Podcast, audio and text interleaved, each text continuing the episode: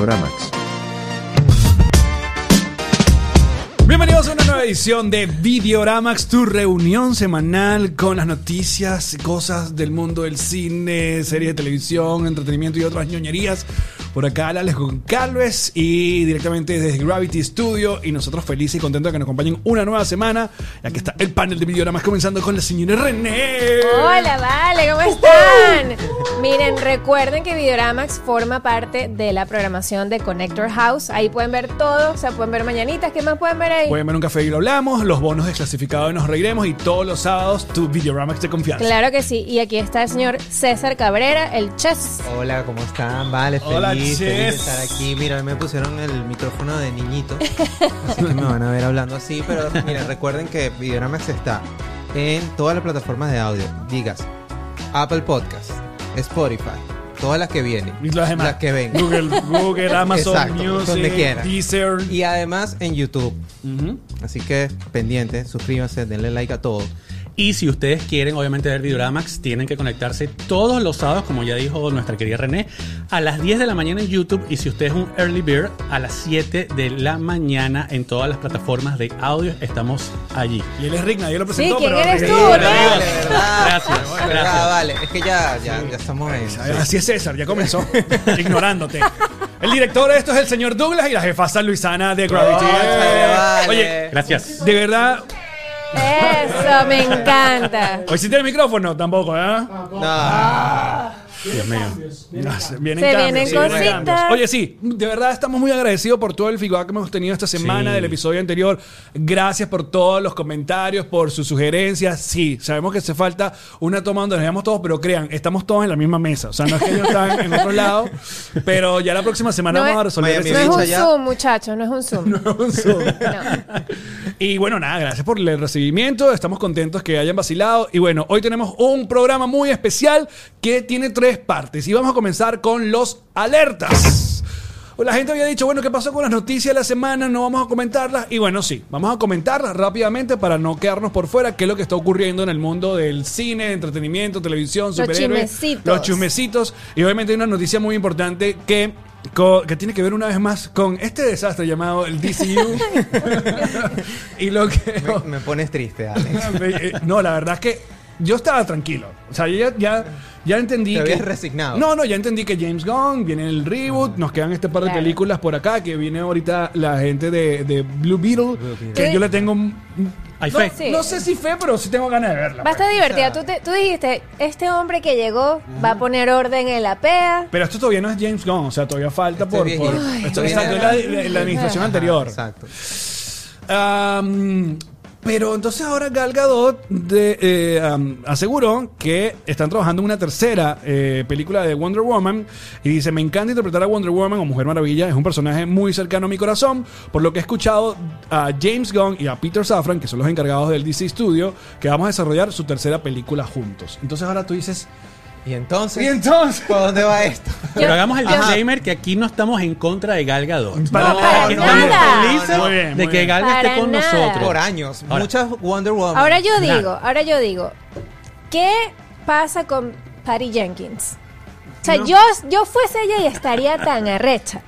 No, Pero bienvenido ya va, al ya va, DCU. ya va, ya va, Bienvenido ya al va, DCU. ya va. La última de Wonder Woman tampoco es que fue. No, la última de. Wonder No, Woman fue una maravilla. Es que no fue una marifa, es que fue una No fue una basura. es una basura. Coño, mismo. pero la primera sí, y Claro, fue sí, quien, bueno, o sea, le ella la le dio, la claro, pero Claro, ella le dio vida a Wonder Woman, o sea, ella la puso en el mapa a Valera, nuestra Gal Gadot preciosa, increíble, ve, y es como, no, ahora no, no. Claro, Ah, pero es que la nueva administración de Warner ha repetido varias veces que lo que quieren a partir de que empiece la, el- el- la nueva, el reboot de lo que vaya a hacer Jameson es no confundir a la audiencia. Pero si ahora tú me dices que ya no hay, ya no es el mismo Superman, ya no es el mismo Batman, que vamos a empezar de cero con un Superman nuevo, no sé qué tal. Pero se queda Gal Gadot, tú Sí. me dices, marico, ya no sé qué decir. O sea, no estoy entendiendo. Ayúdame a ayudarte. Ayúdame a ayudarte.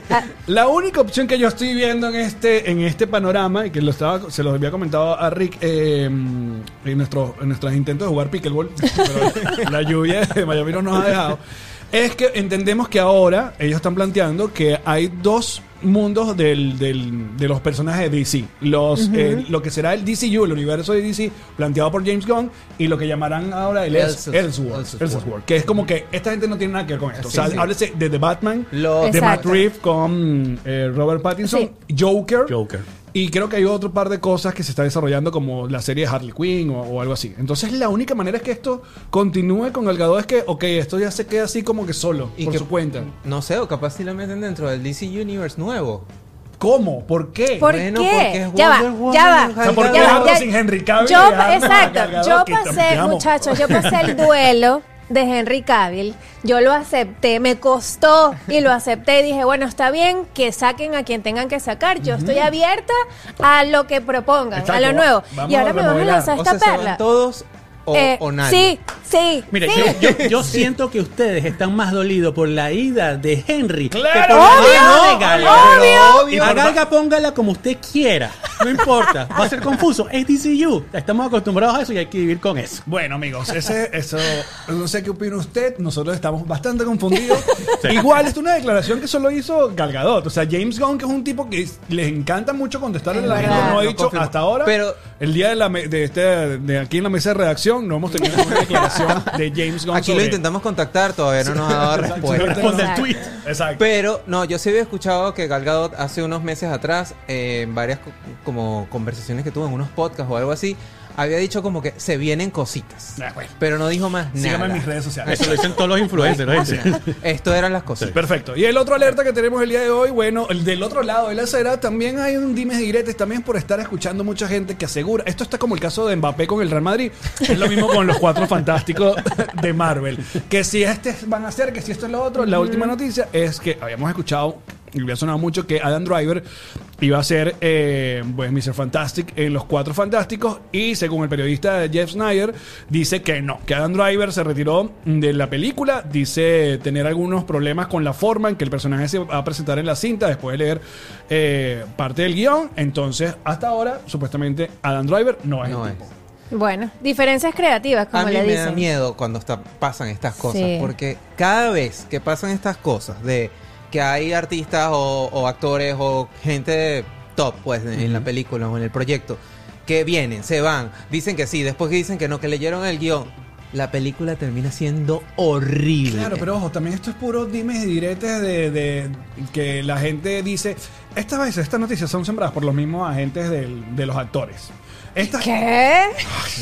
que, ay, están viendo a este, le llegó la propuesta a este y capaz no es mentira. Capaz Claro. No, no, no, no está en ese asunto. Entonces capaz sí es todo un bluff de que Margot Robbie va para la película, de que Andrea va para la película, porque hasta ahora, mientras Kevin Feige no diga nada, Claro. no, no está seguro. Claro, es raro que, me hubiera, que me hubiera gustado Dan Driver, me, me, Sí, me pareció sí, un buen sí, cast. Ahora no sé. Es raro porque Adam Driver ha hecho películas malas. Tiene una ahorita muy mala en Netflix, por cierto. 65, ¿no? Ay, Dios mío, qué cosa tan espantosa. Pero tú dices, si él fue capaz de hacer esa película, ¿qué es lo que vio en Los Cuatro Fantásticos que no le gustó y dijo, "Ay, yo me voy de aquí? Imagínate, Párateme, imagínate. párateme. Para pensar. Yo lo ajá. que, lo que había leído hoy es que esta historia de los cuatro fantásticos que están desarrollando se va a enfocar más en su Storm que en el resto del, de los cuatro fantásticos. O sea, como que ella va a ser el centro de la historia. Lo No sé qué tan cierto sea. Y también tenemos que esperar porque, bueno, eh, otras noticias que han pasado esta semana es que todos lo han movido, todos los estrenos que eran para, para cercano a este año, todo se ha movido para el 2024 por culpa de, De la huelga, de de la las huelga. huelgas. Entonces, vamos a tener que esperar. Y por último, el último alerta, el director de Blue Beetle, que está a punto de estrenarse la próxima semana, que se llama Ángel Manuel Soto. Eh, promocionando la película en México, pues dijo que eh, esta película tiene un homenaje al Chapulín Colorado, cosa que me llama mucho la atención. Recordemos que Blue Beetle es uno de los pocos eh, Superhéroes superhéroes latinos. latinos. Latinos, sí. Exacto, la película tiene que ver mucho con, latino, con- de hecho. con- Exacto, él es latino. Eh, y no, nada, queremos agradecer también a la gente de Theater Ears, que es sponsor de este programa y que también les recordamos que pueden ver la película acá en los Estados Unidos usando la aplicación en perfecto español. Bueno, estos son los alertas de la semana. Ahora, ¿tú te imaginas que el Chapulín Colorado. ¿Hago un cameo? Se, no, sea, eh, se descubre que es el mismo universo. ¿Qué? que- Marico, De porque ya está- porque ya está el Roberto Gómez Bolaño verse. Ajá. O sea, está el. Chapulín con el Chavo, pero que se mezcle con el DC, Con la coño. Amigos, es chicotolina. Todo es Todo. posible. Ahora con Ay, esto si es no nos multiverso y terminan de sí. confundir horrible. Y antes de seguir con más Videoramax, les quiero recordar que este espacio llega gracias a Theater Ear, la única aplicación que te permite escuchar en español las películas en los cines de Estados Unidos. Es muy sencillo descargar la aplicación, eh, te suscribes, ahí eh, cuando llegues a al cine, lo que haces es descargar la pista y llevarte tus audífonos y de esa manera puedes escuchar en los cines de Estados Unidos completamente en español. Es una maravilla, aparte, un par de truquitos que te quiero dar. Si necesitas ir al baño o quieres comprar un poco más de palomitas o cotufas, puedes seguir escuchando la película porque está geolocalizado, entonces no te pierdes de mucho. Es una buena manera para aquellas personas que no dominen tanto el inglés o haya películas que prefieren escucharla en español. Completamente gratis, Theater Ear, la mejor manera de escuchar las películas en español en Estados Unidos. También Videorama llega gracias a Amor Discos. Si tú eres fanático como yo de la música y de los vinilos, tienes que usar esta nueva página donde de una manera eh, curada con expertos en música y amantes en la música, tú puedes tener todos los discos que quieras. Música nueva, música clásica, todo lo puedes tener en Mordiscos. Yo tengo un link donde ustedes pueden acceder y tener un 10% de descuento en su pedido. Lo consiguen acá en la descripción. Y bueno, nada, escuchar buena musiquita gracias a More Discos. Bueno, hoy tenemos un tema eh, bien, bien, bien eh, ex- extenso porque... ¿Nos eh, eh, costó? sí. Con las últimas noticias en el mundo sobre ciertos eh, personajes en el Congreso de los Estados Unidos afirmando que sí existen los ovnis y que sí Estados Unidos tiene material, material biológico de extraterrestre, qué sé yo, pues dijimos, oye, pues hablemos de los aliens en los cines. Aliens en los cines. O en, el- en las cine, películas. en el cine, en las Exacto. películas, Los ajá. aliens, no la alien, sino los extraterrestres. Exacto. Que, es- Ese tema, pues. que estuvimos revisando y es literalmente todo un género. Sí, Sí, hay muchísimo. Y difícil de catalogar, además, porque eh, estábamos tratando de buscar películas que fuesen de Alien, pero ajá, ¿qué significa eso? Películas de aliens que hayan llegado a la Tierra, eh, terrícolas que hayan ido a Pandora, eh, o que incluso eh, películas de terror o de horror que tengan aliens, aliens en este, su historia. Es- O, fue difícil. O Por le eso- agregaría también películas en donde ni siquiera la Tierra pinta ahí. Como Claro, por ejemplo claro. Star Wars, que bueno, todo el mundo es alien. Entonces, galaxia. nosotros Exacto. estaríamos dejando por fuera todo el mundo Star Wars, Star Trek, Eh, todo Sí, eso, señor. exacto. Avatar, que tú querías comentar sobre Avatar. Buenas noches, amigos. Pero es que no ocurre en la Tierra. Sí, no. Eh, entonces no, no contaría como ese formato. Sin embargo, fíjense, estuvimos haciendo la tarea por acá y según eh, los primeros extraterrestres que aparecieron en el cine, pues es de una de las primeras películas del cine, que es El viaje a la luna, en 1902, de George Méliès. ¿Saben Wow. esa...? Para, que, para nosotros los millennials, una referencia es el video de Tonight Tonight de Smashing Pumpkins, señor. Sí. que es basada en esa película, que es la luna, La que- luna con la- con el cohete, aquí, exacto. Eh, ojo. son los primeros extraterrestres o seres que tienen que ver eh, con, con este género. Que, que, bueno, hay muchos favoritos. Entonces, ¿qué vamos a hacer? Yo creo que iremos uno por uno, este panel, incluyendo a nuestros amigos de Gravity, vayan pensando, ¿cuál es su top 3 películas que tengan que ver con extraterrestres de cualquier género? Ok. Háblese comedia, horror, acción y tal. Animación, todo. Y luego algunas que quedamos por fuera, pero tu favorita de verdad, tu favorita y luego decimos, pero creo que este es el alien más famoso de la historia del cine. Lo tengo, te lo sí. tengo. Y tengo unos bonus. René, Me gusta. Ajá. comencemos. Tengo mi, mi top 3 acá. El- la primera es Arrival, que se estrenó en el 2016. Bravo, René, bravo. Con Amy. Adams y Jeremy Claro. Renner. Yo no la he visto. ¡No! No, vale, se Aprieta el botón. No, y sabes que lo, y lo lamento mucho más, porque yo dije, coño, ¿será que la veo antes del programa? Porque sé que los llegaron a Maracay. Sale ¿no? Maracay, eso te iba a ¿Cómo? decir. Alex, Me siento muy mal. tu gentilicio. Pero sé que es una maravilla. Es- Cuéntame más. sí. Es maravillosa porque además es esta Jeva que es una profesora de lingüística. Llegan los extraterrestres a la Tierra y lo que me gusta mucho de esta película es que el enfoque no es el de siempre en el que llegan los alienígenas a matarnos, sino que están buscando comunicarse con nosotros. Entonces toda la película se desarrolla alrededor de eso y me parece bellísima. El mensaje me parece increíble y la actuación de esta Jeva es Amy Adams. Chef Kiss. Mira, te lanzo unos daticos de, de la película que tengo aquí. eh, que están bien buenos. Número uno es del 2016. Sí. O sea, la película tiene rato.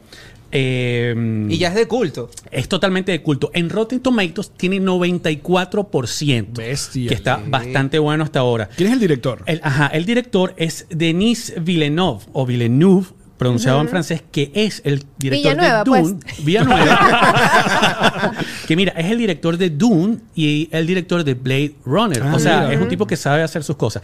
Y en el box office tuvo nada más y nada menos que 203 milloncitos de dólares. Y Nada creo que la pueden ver actualmente en Max. Está disponible en Max según veo por acá. Yo la voy a revisitar. Esa- es muy a buena. bueno, tienes que verla. Vela, por favor. Ok, entonces, dale. uno, Arrival. Ajá. La- eh, dos, La Guerra de los Mundos con el gran Guau, Tom otra vez, Cruise. eh, Vale. René está en la jugada. Buena Eh, película. o sea, esa película a mí me estresó tanto. O sea, que yo terminé de ver la película y necesité como un momento de calmarme Sí. porque es muy buena, es muy fuerte la, el- la manera en que los aliens fertilizan como todo con la sangre humana, como Dios. Así que esa es la segunda que tengo. Ahí Y- estaba Dakota Fanning. Estaba Sí. además Niña, que actúa niña. Y, esa niña. y no vas a actúa- creer, Dios es del mío. 2005 esa película, o sea, Sí, tiene es rato. 2005. 75% en Rotten Tomatoes y obviamente nuestro querido Tom Cruise está ahí. Y datazo Claro. que Increíble. obviamente ese es el famoso libro que leyeron en la radio eh, hace no sé cuántos años que, Que causó, causó- pánico Sí. en Que era una radionovela, que era como una radionovela y la gente se lo creyó. Claro, el, el- ya te voy a decir quién fue el que leyó la novela al aire, pero entonces la empezó a leer y bueno, estamos hablando de una época donde la radio era lo único que existía y la gente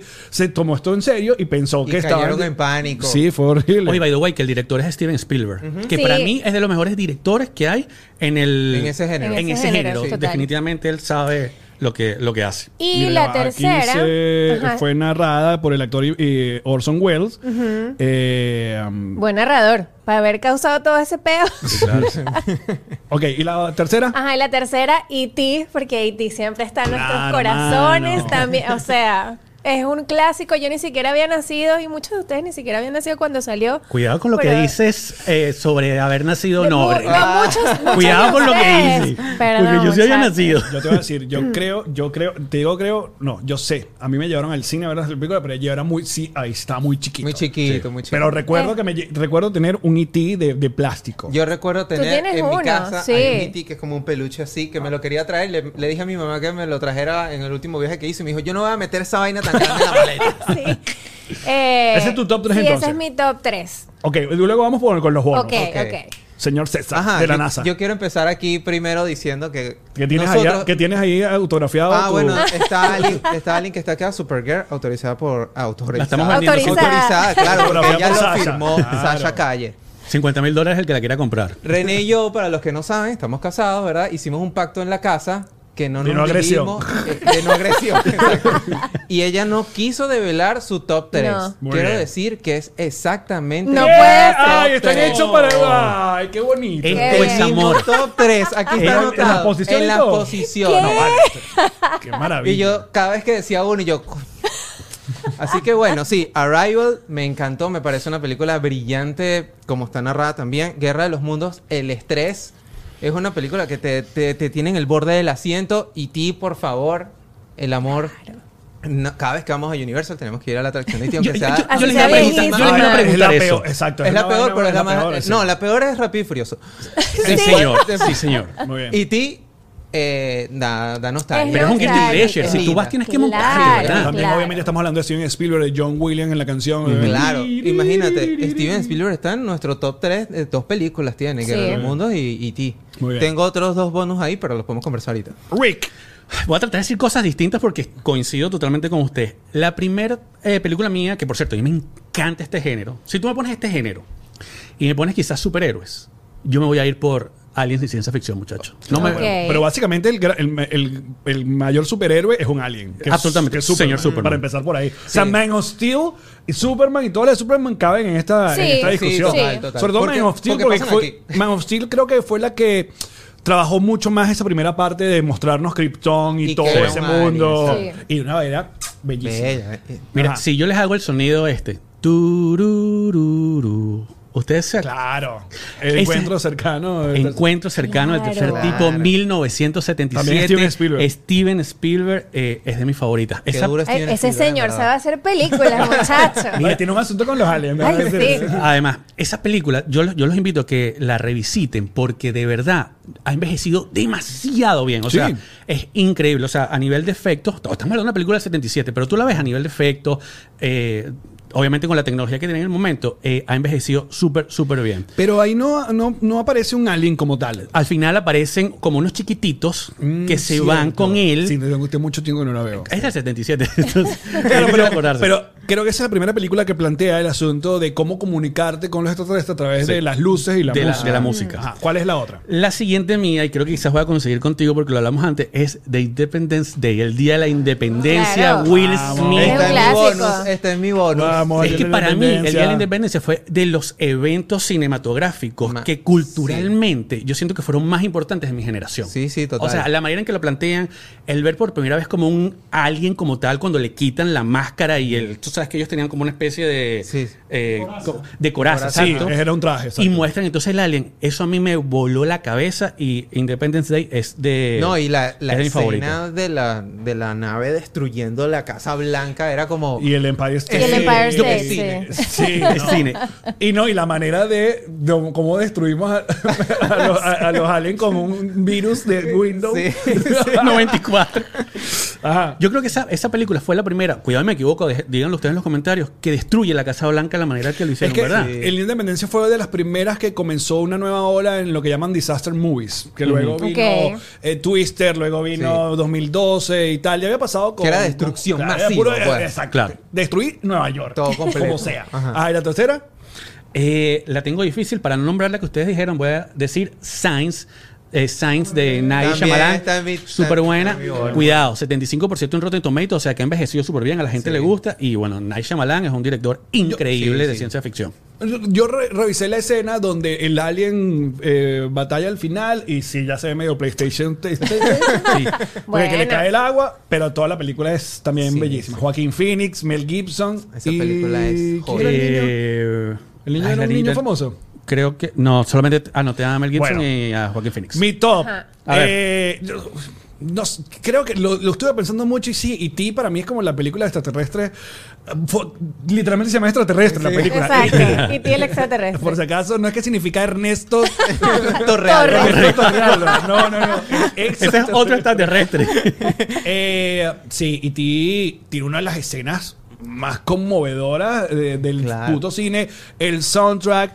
Hubo una época, eh, bueno, también eh, el- eh, la escena de ellos con la bicicleta pasando por la, luna, literalmente es el, el logo de Amblin, que fue Sí. la productora de, de, Y, de Steven y el argumento también como película, no es la típica película del extraterrestre que nos Viene viene a destruir. Claro. Exacto. Si que no, él el solo cura, o sea, tiene una energía súper bonita. Y todo no, niño los llorar. 80, y todo niño de los 80 le sabía decir E.T. from home. Sí, Ay, sí, no, qué el belleza. Y el no dedo, vale. vaina tal. Pero a mí, ¿sabes qué me pasaba a mí con E.T.? A mí me daba como cringe E.T. O sea, físicamente me. Ah, bueno, es raro. Me, me Claro, parecía parece como un- desagradable. es como un escroto, pues. básicamente. Con todo el respeto. Pero, Alex, pero nunca en la vida-. Nunca en la vida he hecho una- esta comparación. No puede ser. Es No, un no, gran no, no, escroto. Señores. O sea, hay una atracción en Universal De un dedicada a un gran escroto. Sorry. Sorry, not sorry. Segundo puesto, también pongo el Día de la Independencia por lo que tú dijiste. Fue un- mi primer evento cinematográfico. O sea, yo estaba en la sala del cine, el centro comercial Parque Aragua en Maracay, donde había gente sentada en las escaleras. O sea, el, el cine Wow. abarrotado. Y era la primera vez que, que, se aplau- que yo veía que se aplaudía y se ¿Qué gritaba. Ajá. Bueno, Maracay s- pasaba eso constantemente porque, bueno, hashtag Maracay. Pero, eh, o sea, en la escena de- del coñazo en la cara de Will Smith, bienvenido a la tierra, eso, eso la gente. ¡guau! Sí. Después, como cuando la vaina de- de- del tipo que se estrella contra la nave para Ah, reventarlo, que era el que se inmola. No, el otro. No, no, era el el que estaba sí, medio. sí. El presidente fue en la segunda Sí, es verdad. del Día de la Independencia. El discurso, que de hecho, supuestamente el discurso, hu- hubo una vez que Trump, en un discurso no sé en dónde, literalmente se copió del discurso del presidente de la independencia. Porque bueno, No sé por qué me sorprende. Estoy aquí, estoy aquí entre. no sé si estoy confundido entre qué genio que se haya copiado. No, amigo, no estoy, no estoy confundido. No. Y mi posición número 3, también lo pensé mucho y tenía que poner esta Mars Attack de Tim Burton. Por favor, sí. Ey, ese, Sí, ese es mi bonus. Sí, sí, Pero sí. ¿por qué pongo Mars. Attack? Primero, era, más bien, era su manera eh, de Tim Burton de hacer un tributo a esas películas de los años 50, de los platillos Ajá. voladores. Venía a ser Ed Wood, que también Ed Wood era un director que hacía películas muy chafas. De hecho, eh, la historia es que es como el peor director de- de- del mundo. Le decía con Johnny Depp, una peliculaza, se las recomiendo. Y, mm, y el cast, o sea, ahí está Jack Nicholson, ahí está Jack Black, ahí está Pierce Brosnan. Pierce Brosnan, ahí está Danny DeVito. eh, Danny DeVito, eh, Michael J. Fox, No, eh, Sarah Jessica sí. O sea, es un montón y es todo una eh, una película eh, de comedia de cómo sería el asunto del encuentro de bueno los, los extraterrestres na, na, na, na, Es súper ¿Y cómo, y los mataron también? cómo mataban. Por favor. A mí esa película me encanta y es una, es una bella carta de amor de Tim Burton a su manera de todo el género, literalmente, de, de la invasión de extraterrestres. Epa, ya estamos hablando de una película del 96 Sí, también. Sí. y que también creo que envejeció bastante bien Sí. para los efectos especiales que tenía. Sí. Ese es mi top 3. Ahora, obviamente, hemos dejado, creo yo, el alien más famoso de todos los aliens, que es Aliens. sí. O sea, nadie en su top 3 Es tiene verdad. Alien, Alien. En, en el Eh, top. también fue un suceso, en verdad, es un suceso en el- Sí. del cine, pero creo que es que después vinieron tantas películas buenas de, de aliens, no de Alien Alien, sino de est- extraterrestres, Ajá. Que creo que terminaron como solapando Sí. a pero, Alien. pero en cuanto a diseño, yo sí creo que Alien No, es, bella. es el La mejor. dirección, la fotografía de Alien es, Es el mejor, increíble. sí. Y, Y la escena de Alien sacando la... eh, como que Clásica. el- su, la No, otra y el- boquita la-. Cuando van a hacer. y el alien que le nace la por el. Ajá, el- que le el nace. abdomen. Y el otro eh, famoso es Depredador, que es otro famoso Ah. alien que, que- Y Alien versus Depredador. Otra muy mala la película. A mí me pasaba con Alien y yo no la quise como meter aquí en el top y eso porque es que yo la asocio más con horror, terror y suspenso por alguna razón de la manera en que Sí, bueno, claro. Bueno, es porque sí, la mezcla. Porque era una película sí que daba legítimamente miedo, ¿sabes? Este Ahora, pero han intentado varias veces como en secuelas como recobrarlo y como que no... Prometheus. Prometeos creo es como la otra que, que tuvo así como medio... yo la puse como la peor película que yo he visto. Prometeo. Prometeo. ¿En serio? La odié, Bueno, la, la odié así. mucho. ¿Cómo está, la- cómo ¿Cuál está es esa...? Prometeo? Yo no me 73% tienen Rotten, es del 2012, pero cuidado, el box office de Prometeo, 403 millones.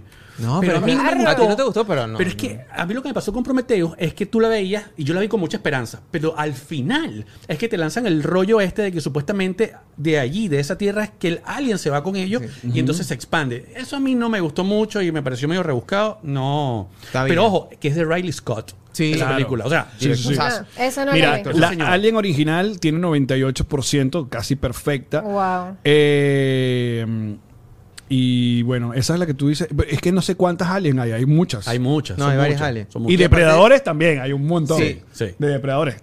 Salió uno hace no mucho también. Sí, también que era una tribu. El- en Hulu salió. Salió En una. Hulu. Sí. En Hulu salió Sí. una. Bien mala Ahora. también, no la ¿En vean. serio? Otro de mis mal. bonus, porque obviamente eso no se queda por fuera, Lilo y Stitch.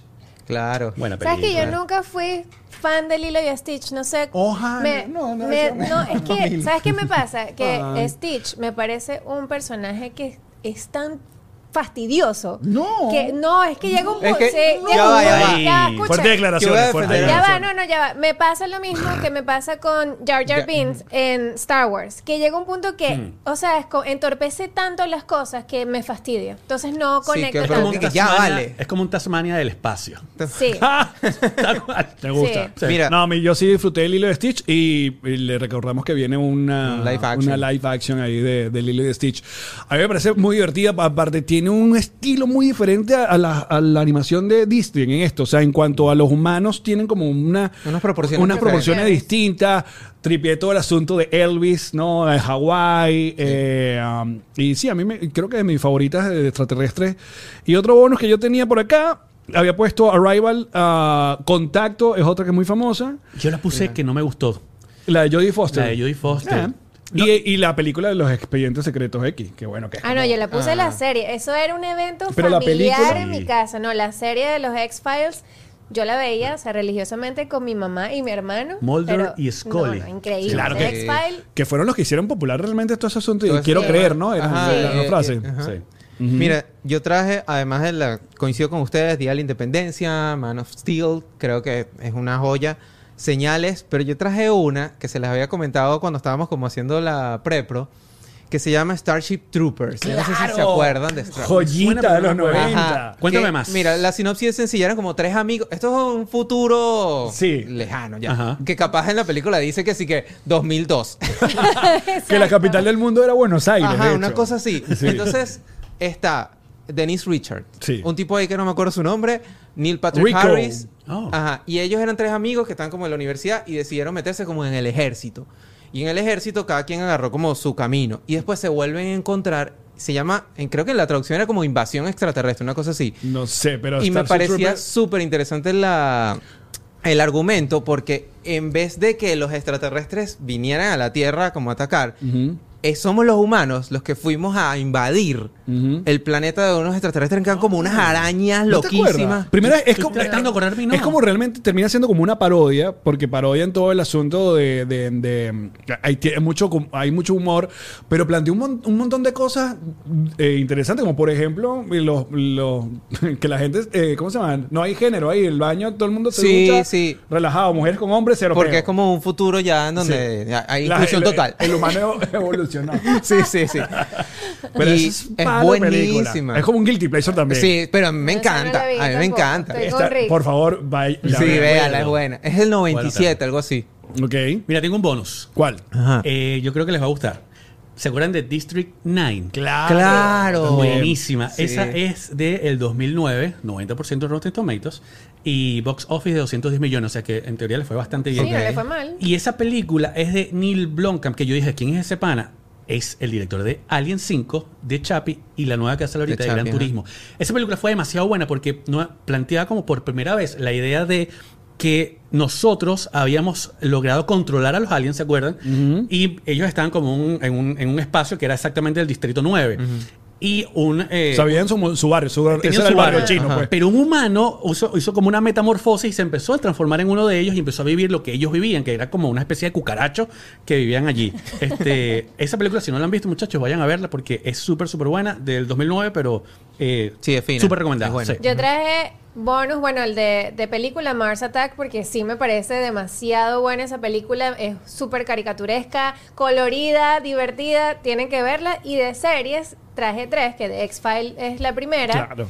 Eh, tengo Alf, por favor. Coño, Alf. vale, ¿cómo Alf, no? por Bravo. favor, claro Porque que hay sí. una película. Para el cine, pero para la televisión, pero hubo una película. Claro, Alf, para ¿en nosotros serio? los millennials, Claro. Alf es importantísimo. Es que la película terminó siendo como el episodio final de la serie. Porque la- la- la- el episodio final de la serie como que nunca, nunca fue. Entonces aprovecharon la película para darle como Cerrar. el, el cerrar. ¿Cómo Eh, termina? Y él regresa a Creo Melmac. que sí, él regresa a Melmac. Creo, creo, no, no recuerdo, pero, pero la recuerdo más o menos por ahí. Yo, yo de chiquito pensaba que Alf existía. o sea, que eso era real. Yo decía, existe. Oh. Y es que salía tanto que podía existir. Tengo otra que es una serie que yo veía, creo que la pasaban en Sony Entertainment Television, que se llamaba Third Rock from the Sun. ¡Claro! no. Otra vez, Muy bien. buena, buena. Sí, Eh, muy me encanta. Ay, yo veía esa serie eso sin falta, porque además la premisa me gustaba mucho, porque era esta familia extraterrestre que vino a la Tierra a hacer research de los humanos. Qué y joya. el comportamiento de todos, entonces como que decidieron vivir vidas normales de humanos y al final se terminan quedando. Y yo tenía un crush increíble, obviamente, con Joseph Gordon-Levitt, que Que era, estaba estaba ahí. chiquito, empezó Sí, chiquito. Sí. Bellísimo y me encantaba esa serie. Mira, fíjate, a mí me pasó que eh, cuando la empiezan a dar, obviamente es la televisión. Y tú pre- prendías y la agarrabas. Entonces, claro, no es que tú querías ver el primer- la primera temporada, nada, sino que la agarraste y listo. Exacto. Entonces, por, por buena parte de, de unos par de meses, no entendía la premisa, porque. Porque bueno, Eran raros y ya. eran raros Sí, y ya. ajá. Y luego fue que entendí, ah, que estos son extraterrestres en cuerpos humanos y por eso son tan extraños. Eh, pero sí, una, una bastante, eh, ¿cómo se llama? Infravalorada esa serie. Sí. Tienen que verla. Voy a agregar otra por aquí. No sé si ustedes vieron Conheads. Iba a decir eso mismo. Claro, la- el- que sale, sale de un sketch de Saturday Night Live con... eh, ahí está... ¿Cómo se llama él? Eh, de también Go, Ghostbuster. Ah, se me fue. Dan Aykroyd. Dan Aykroyd. Dan. Aykroyd. Sale Chris Farley. Jane Corrin. Eh, la música es de Red Hot Chili Peppers, creo que es Soul to Claro, Squeeze. so- exacto. Sí. Esa canción ¿Quién es... dirigió esa? Esa película es bien rara también. Sí. eh, Steve Barron. Ahí está. Sí, porque es- de esos sketch, de esos sketch que se vuelven películas de Saturday Night Live. Yo la recuerdo con mucho cariño, no es una, es una comedia y tiene que ver Pero es esa- solo tienen cabezas como puntiagudas y ya. Esas que repetían y repetían, que tú las veías y ya te marcaban. Mira, hay otra que estamos saltando que es toda una saga que intentó hacer un reboot y no creo que no funcionó, Men in Black. Sí, Oye, ¿verdad que sí? Men in Black con Will Smith y eh, la, la original era con Tommy Lee Jones. Tommy Lee Tommy Lee Ajá. Jones. Que intentaron hacer una aquí con, con Thor, ¿fue? Thor. Sí, sí, con Thor. Y, y la, y la jeva esta que también sale También está en Thor, exacto. ay, se me fue el nombre de ella. Pero esa bueno, no le fue muy bien. No. Pero hay, hay que recordar que creo que es Men in Black 2 donde confirman que Michael Jackson era... Ah, ¿verdad? Confirman Confirman, confirman. que hay un cambio de Michael Jackson. Tessa Thompson se llama la chama. Tessa Ajá, Thompson, sí. Ella. Y Men in Black, a mí la, la primera... Buena. Yo, yo creo que las tres. Capaz Sí. más las dos primeras. No, la primera marcó. La primera. O sea, fue un hito igual. Bueno, sí. y viene con cancioncita incluida de Will Smith. Sí, y además todos esos gadgets cuando uno estaba chamito que era como que coño, quiero tener la cosita esa que te borra. Además La- mostró la posibilidad de esta agencia que efectivamente existe y todo el mundo se Ajá. volvió como medio loco conspiranoico de, oye, sí, es que esto se, esto lo hicieron porque Men in Black en realidad es una agencia federal, etcétera, del gobierno americano. Entonces, No, lo dijeron ahorita en el Congreso. bueno, además, Claro. mira, déjame lanzar una, déjame lanzar una, Ajá. voy a A lanzar ver. una. A ver. Space Jam. Coño, Tiene. A tiene tiene bueno. alienígena, Sí muchachos. Sí, sí, son aliens, claro sí. Los, los monsters. Sí, claro. Ah. Sí. Oye, vale. Es buena Qué película. bichito, Rick. Pero la primera. la segunda no. Nah, Oye, no, La terrible. segunda con. LeBron.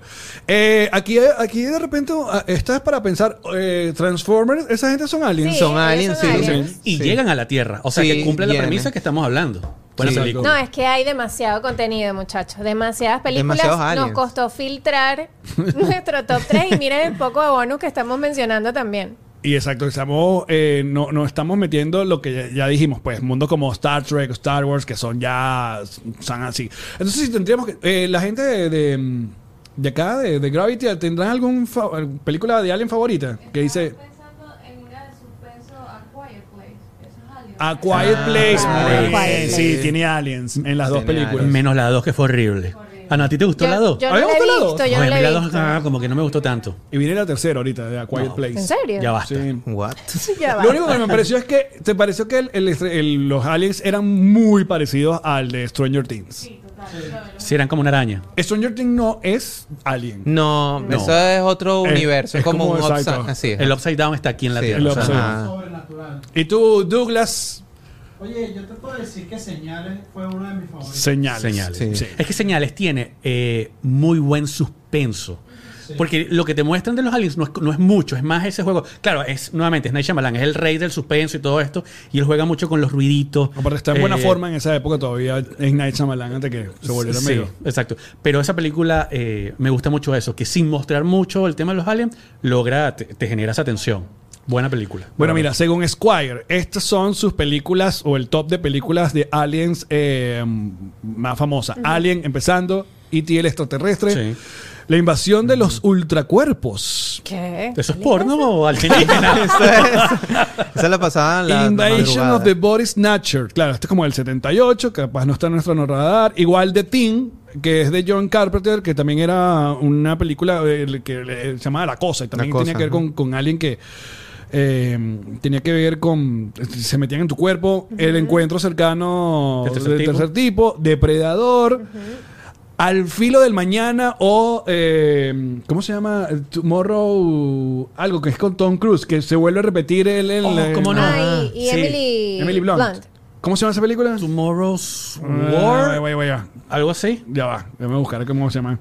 A mí esa no me gustó tanto porque esas películas que juegan como a ir repetir. O sea, yo siento que esa película jugó mucho a repetir y repetir y repetir como, bueno, la famosa esta. Sí, de, de Bill, de- de Bill Murray. Ajá, de ajá, el día de la marmota. Ajá. Juega mucho con, ese, con esa cosa el día de la marmota y como que no fue que me encantó. De hecho, yo la busqué y no, no la quise como poner en mi. Ok. en mi Edge top. of Tomorrow se llama esa. Algo- Esa película le fue muy bien, ¿oíste? Y la- a la gente le gusta, 91% aquí en Rotten Tomato.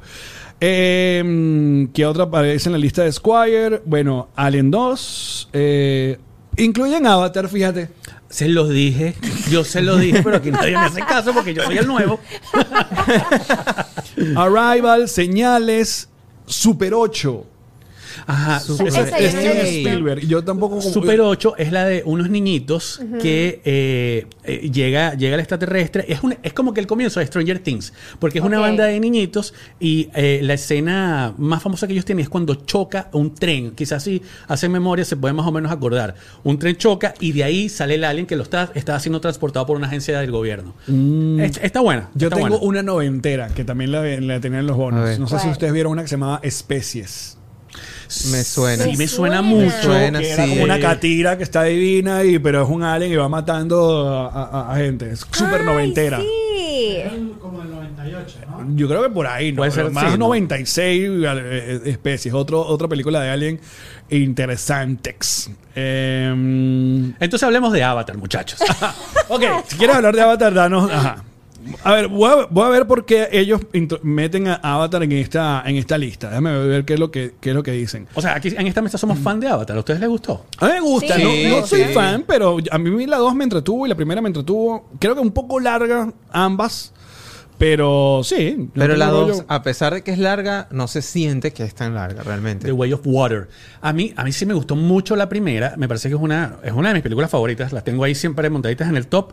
Lo que sí yo no entiendo con Avatar es este deal que tiene James Cameron de que tiene como cuatro películas más por hacer, que ya están firmadas, que ya están casi que pagadas.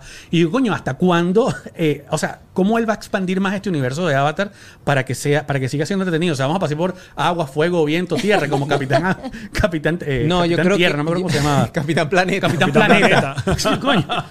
Pero a mí No. me gusta mucho. Pero yo creo que él tiene, o sea, esta, esta segunda sentó mejor la base de lo que puede venir con las demás. O sea, va con- tiene como más sentido lo que va a suceder, que es como que, bueno, este encuentro entre dos especies dentro de la misma, de los mismos aliens. O diferentes pues. tribus Ajá, también. o diferentes tribus, exacto, dentro de la misma especie.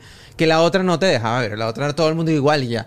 Entonces de aquí ya se pueden venir conflictos de lo que sea, pues. a mí lo que me, me la di yo y spoiler alert. Ah, te hay que hacerlo. Full spoilers. Full spoiler. ¿Para qué dejar vivo el malo de la película una vez más? fue- ¿Hasta bueno, cuándo dejar clásico, vivo a esa gente, Es que eso fue un error de la segunda. ¿Por qué traerlo como una especie de, de avatar otra No, vez? yo tripié eso, pero ¿Sí te dejarlo gustó? vivo después. No. O sea, de verdad mató un montón de gente, ¿no? De- el niño de- Tarzán lo dejó vivo. ¿Hasta cuándo? El Dios mío. Tarzán. Que no era su papá, además. Mira, ¿Sabes? Eh, ustedes saben que si nos apoyan en Connector House en Patreon, ustedes, los patroncitos live, pueden ver la grabación de cada episodio e interactuar con nosotros. Es la manera más sencilla de ver las grabaciones. Y agradecemos, por ejemplo, a Humberto Mora que nos dice: Tengo una buena, Cocoon. ¡Claro! Cocoon. ¿Cocoon de qué ¿Se acuerdan? es? No. Cocoon es de los 80. Acuérdense de esta escena. Son como unos huevos que están metidos en una piscina y hay una especie de geriátrico afuera Claro. y ellos se meten en la piscina y rejuvenecen. Esa es la trama de no, Cocoon. no me acuerdo. Sí, es, No es del tengo. 85. Sí, era muy, era muy famosa esa película porque eran como estos abuelitos Ajá. que se metían en esta piscina y, Y, y- salían buenísimos. Sí. Qué Eh, loco, no, esa no la vi. no, Cocoon. la vi, no la vi. Y también alguien nos dice por acá en el chat, eh, Luis Shine, Cloverfield. Pero con Cloverfield yo estoy ahí porque no creo que en ninguna parte de la película, la, primero la, la- la primera, se habla sobre un ser eh, extraterrestre. O sea, Cloverfield es un monstruo que puede haber salido de cualquier parte, pero Mm. recordemos que Cloverfield es esta película que es grabada todo tipo, como si fuera una handicam, ¿no? Como, el- al- el- la- la la- la- Blair. Blair, ajá. Que tiene luego dos partes, pero son raras. Está la de John Goodman, que es Clover, Cloverfield Line, que están como metidas dentro de un búnker. Yo solo conocía una. No, hay tres. Y la tercera ¿Qué? que salió en Netflix que, que nadie vio. Yo no sabía, fíjate que es producida por J.J. Abrams. claro, fue de las primeras de J. Abrams. Wow. Y Cloverfield es increíble. Solo que si usted se marea mucho con el movimiento de cámara, no, No la vea. no se la recomiendo. Ok. A ver, también nos dice por acá que mm, esto con, respe- con respecto a Alien, que Scott quiere sacar mi película sobre aliens y no la ha pegado. Bueno, pues si ya pegó el primero que más la de primera Aliens. Lo que pasa es que igual, como él, él fue el director de la primera, él es el que tiene el, Claro. realmente el, el derecho de poder intentarlo cuantas veces quiera. ¿Se nos está pasando alguna otra película? Esto- Ahora No, tengo miedo, porque ya hemos pasado Es que por... sí, o sea, Se ob- obviamente son demasiadas. Mira, ¿algu- ¿habrá alguna película de Alien eh, eh, latinoamericana? Alien latino. ¿Alguien en Colombia? Claro, no sé. a ver, extraterrestres. Iba a decir un chiste tan malo, muchachos, Adelante. que los únicos extraterrestres latinos que tenemos son Wisin y Yandel. claro que sí, vale. No, los claro, extraterrestres. no, buen chiste. Nada malo, ¿eh? Un chistazo. Muy bien, chistazo. De hecho. Eh, mira, siete películas extraterrestres que quizás no conoces. Pero, bueno, esto es un video, no lo vamos a poner. Eh, Luis y los alienígenas, cine infantil de, de- de televisión española. Extraterrestre, fin latino. Oye, la nubeluz, ¿son extraterrestres o no son extraterrestres? Ustedes no vieron la animada esa que se llamaba se llama Home, que es de es, un, es un- como un cuadradito morado que se le se ponía un gato arriba y cuando el gato hacía como que prrr, sabes, él cambiaba, él como que cambiaba de colores. No. No. Esa, Esa no era Rihanna, la voz de ella. Ajá, era- Sí, era yo la vi, pero exacto. Creo que los y, animadas. y Jim animadas- Parsons era el que es el que es Sheldon en. The Big Bang Theory, era el que hacía el el, el Home. alien. Sí. Steve Martin también está en esa película Home, pero eh, Esta. no le fue Ah, muy claro, ya sé cuál es. Sí. Exacto, sí. No, no- es, no es una así muy, muy recordada. De, de- de las animadas creo que hemos revisado poco, que porque solo hablamos de Lilo de Stitch, pero Sí. debe haber un montón. Porque creo que hubo una película Otra. terrible que se llama eh, En Martes necesitan mamás. No sé si se la escucharon una What? vez. Menos mal que no la vi. ¿Cuál? Ah, buena pregunta. Monster, Monster, Inc. no, no. porque eso pasa aquí. Es una So- dimensión eh, pasa paralela. aquí, sí, es una, es la no dimensión son- de los sueños, pues, pero eso Exacto, y pasa son considerados monstruos, no aliens. Sí. Exacto. Pasa Eh, aquí. Sí, creo que no entra en la categoría. estoy pensando más en Disney, que más sí que puede haber. El planeta del tesoro, que también es como... Ah, espera, tengo, tengo una, pero no estoy seguro. El- Ah, exacto, no, no, el Little Chicken. Ah, mira, hay una Chicken que, Little. una que se llama Monster vs. Aliens. es Que es animada. animada, Ah, sí. claro, sí, ya me acuerdo. Esta, mira. Ah, sí. Oye, de, DreamWorks también creo. Y Pixels también, de Adam Sandler, que, pero los aliens son Pac-Man y son... eh, eh, Ah. Pero son aliens. Claro, son aliens porque vienen de otro... Ah, bueno, sí, es del- verdad. Del planeta lanzamos una cosa, algo, entonces como ellos vieron el- los videojuegos, Sí. los aliens se convirtieron en videojuegos. Y por ejemplo. Planets of the Apes, el planeta de los simios, entra, puede entrar en la calificación. Ajá, buen- buena, buena discusión, Ajá. buena discusión, porque eso sucede con otro planeta, pero están ¿Sí? humanos involucrados. Pero no... No, mentira, No. Eso, eso viaja en el tiempo realmente. Sí, es como un viaje Es- en el es viaje en el tiempo. Sí, no es otro planeta. No, es la Tierra, es verdad, es la Tierra y via- es un tema de, de atemporal en el es, tiempo. es time travel. Sí, ¿Es es como más time travel que, estuvo extraterrestre. cool. Puede ser. Eh, mm, Megamind, no, Megamind es de superhéroes. Eh, yo Bueno, pero el Little- tipo es como un extraterrestre. Chicken Little, yo creo que pasa por ahí. Hay una que se llama Planet 51, que está Esa no tengo ni, ni idea. idea. Y bueno, ya. Sí, no, hay un montón. Bueno, muchachos, ustedes comenten cuál es su top 3 de películas de extraterrestres o alien o seres de otro mundo, si están de acuerdo con nosotros. eh, y también pueden ponernos cuál es el tema que quieren que desarrollemos en la próxima semana. Denle like, comenten y suscríbanse al canal que tenemos episodio todos los martes. Y como dijo Rick, el audio en Apple Podcast y en Spotify desde las 7 de la mañana del sábado para los early, early, birds. Early bird. Early adopters. Los que se paren, los que se paren tempranito. Ahora escuchen bien lo que vamos a hacer, porque nosotros esta semana fuimos a ver Las Tortugas Ninja, la nueva película de Las Tortugas Ninja. Es por eso que han estado acá en la, en la mesa durante todo el programa.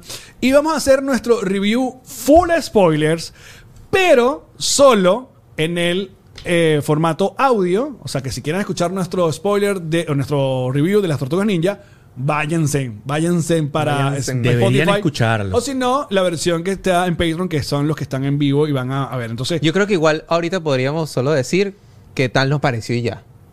Una porquería. Me parece perfecto. Rápidamente, que ¿qué, verla. qué nos pareció? eh, eh, ¿cómo, ¿Cómo lo habrán puesto en español? Eh, Las la- las tortugas Ninja. ninja y la amenaza lo- de la, la no locura de los mutantes. Eh, mira, me pareció una película bella. Eh, creo que tiene de todo. Tiene conexión emocional, tiene escenas de acción increíbles. La ilustración es in- arrechísima, en verdad, es bellísima. Y además tiene ese. Esa. No sé, no sé cómo explicarlo porque te- como que te arruga el corazón. Sí, pero rapidito. Conectas no- mucho, pero ya, mucho. ya, ya, ya. Ajá, A mí me encantó. Eh, es súper sencilla la historia, pero entretenida, está bien estructurada y visualmente es una belleza. Tortugas Ninjas Cabo Mutante les pusieron en- Caos Mutante.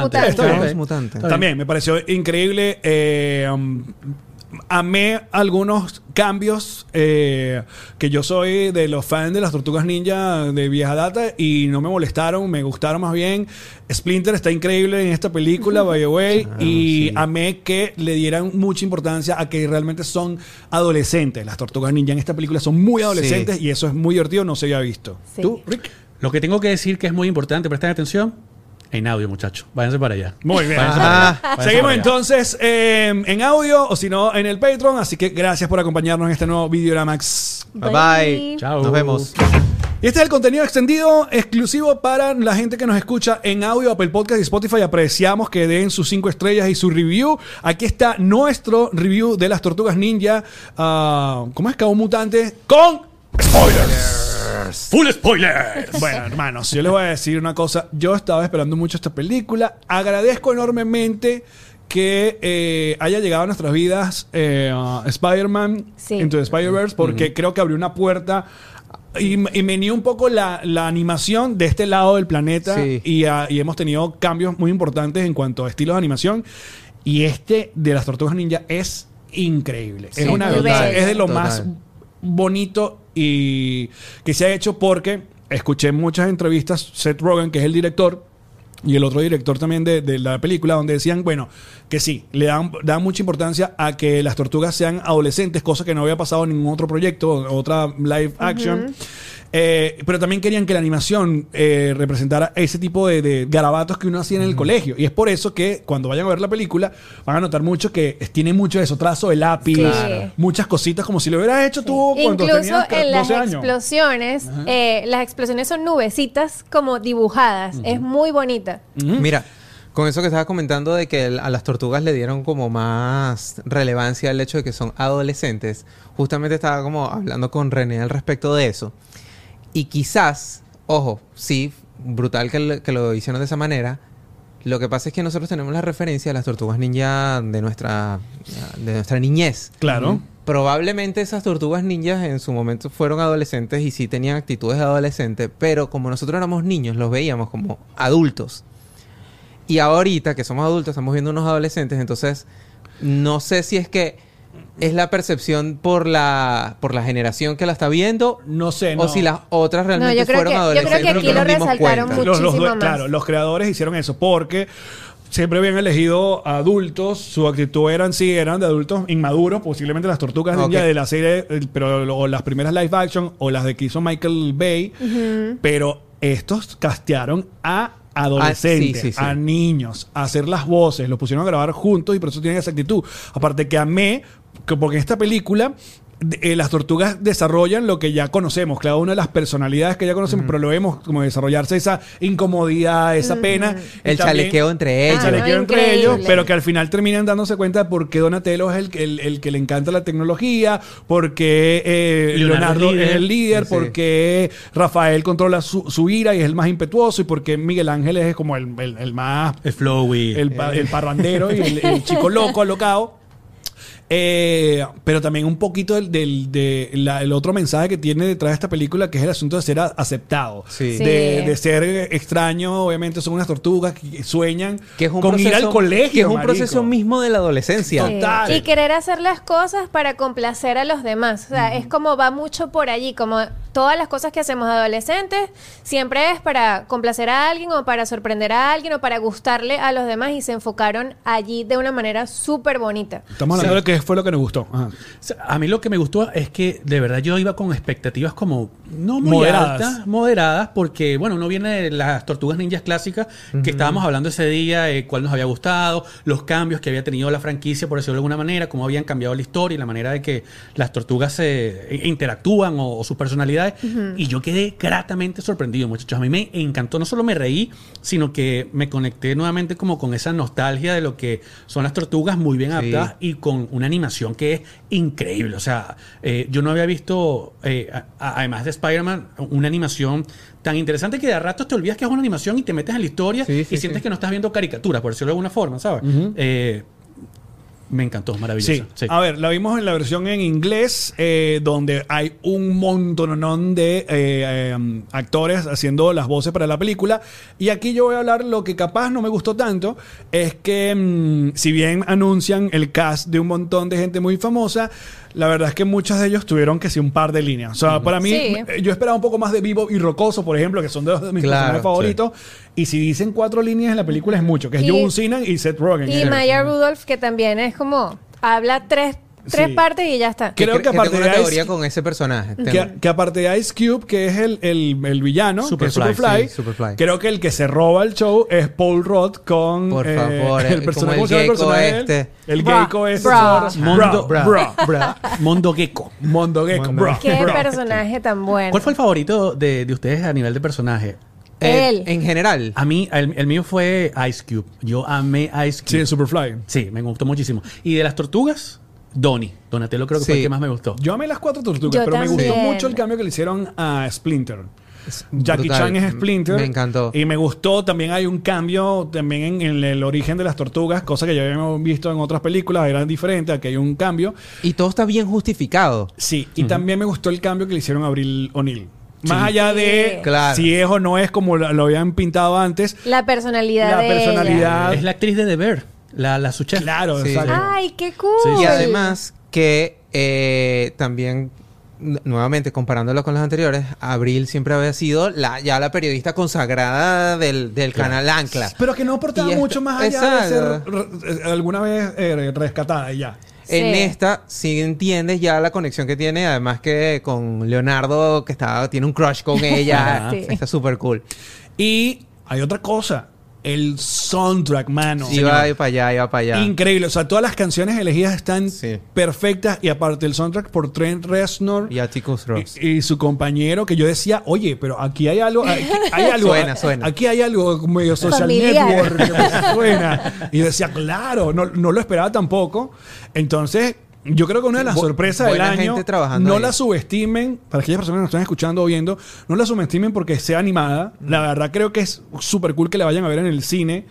Es un rolo de espectáculo. Creo que a los chamos les va a encantar. Sí. Tiene también un buen mensaje. Es graciosa.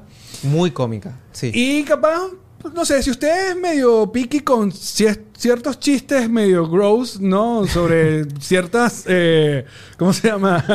Eh, líquidos corporales. Hay un par de chistes que son recurrentes. Pero son chistes adolescentes. Claro. Todo el humor alrededor de la película es bien adolescente y queda perfecto. Porque además algo cool es que combinan el tema de que las tortugas tienen tecnología.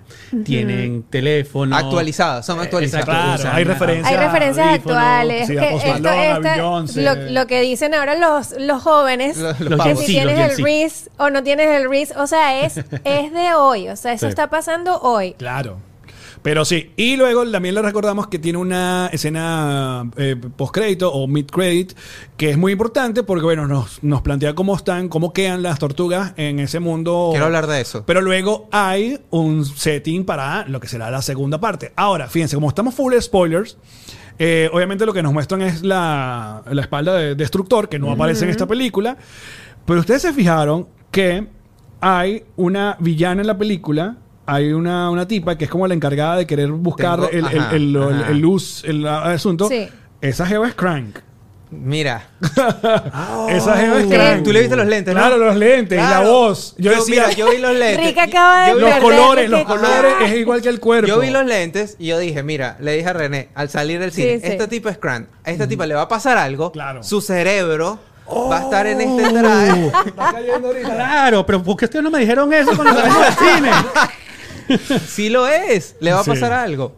Sí, va a pasar algo. O es Crank eh, dentro del cuerpo de ella. Porque No, creo que no, no, yo creo que es su cerebro, su No, cerebro hay, en va la, a caer ahí. Es depende del canon, porque hay unas series, y pues estuve viendo un video de eso, que hay unas series donde eh, trabajan más sobre el, el- el origen de Crank, y Ok. es, es, son- es un no es un cerebro, pues es un, es un extraterrestre y Pero- se mete en cuerpos de, de otra gente. Pero aquí cambian mucho la Sí. historia también. Sí, bueno, por eso. Entonces yo creo que va, va a ir más por allá. Mira, es un alienígena de la raza Utron, de la dimensión X. Ujú. Ahí está, ¿ves? Wow. Ah, mira, está met- Ok. puede entrar Ah, entonces bueno, en la... película extraterrestre. Película extraterrestre. Entonces, en esta película sí, eh, también hay que cómo va a quedar, porque bueno, Vivo y Rocoso siempre fueron como leales a Destructor y a, a Krang. En esta película terminan siendo como amiguitos, al final. Sí. Son primos todos. Son primos todos porque son mutantes. Quiero ver cómo van a hacer para que ellos se vayan con Destructor. Para reclutarlos. Cómo Destructor los, los, los convence. Pero sí, hay cosas muy bonitas. Capaz el tercer acto sí está como que, bueno, es un villano que quiere destruir el todo el mundo y a, Es a veces que- medio weird. O sea, si tú eres un Sí, niñito que- muy niñito, pueden quedarte imágenes como medio raras en la cabeza. Yo quiero ver el tecnódromo. Eso sí. Oh, Lo ¿verdad quiero ver. Es verdad, al final cuando él se transforma y como que empieza a agrupar todos estos animales, era, fue como Es- raro. es muy raro. Es muy raro. raro. muy Sí, O sea, bizarrito. piensa, piensa esa imagen de un chamo de 6 años que era como que ¿Qué?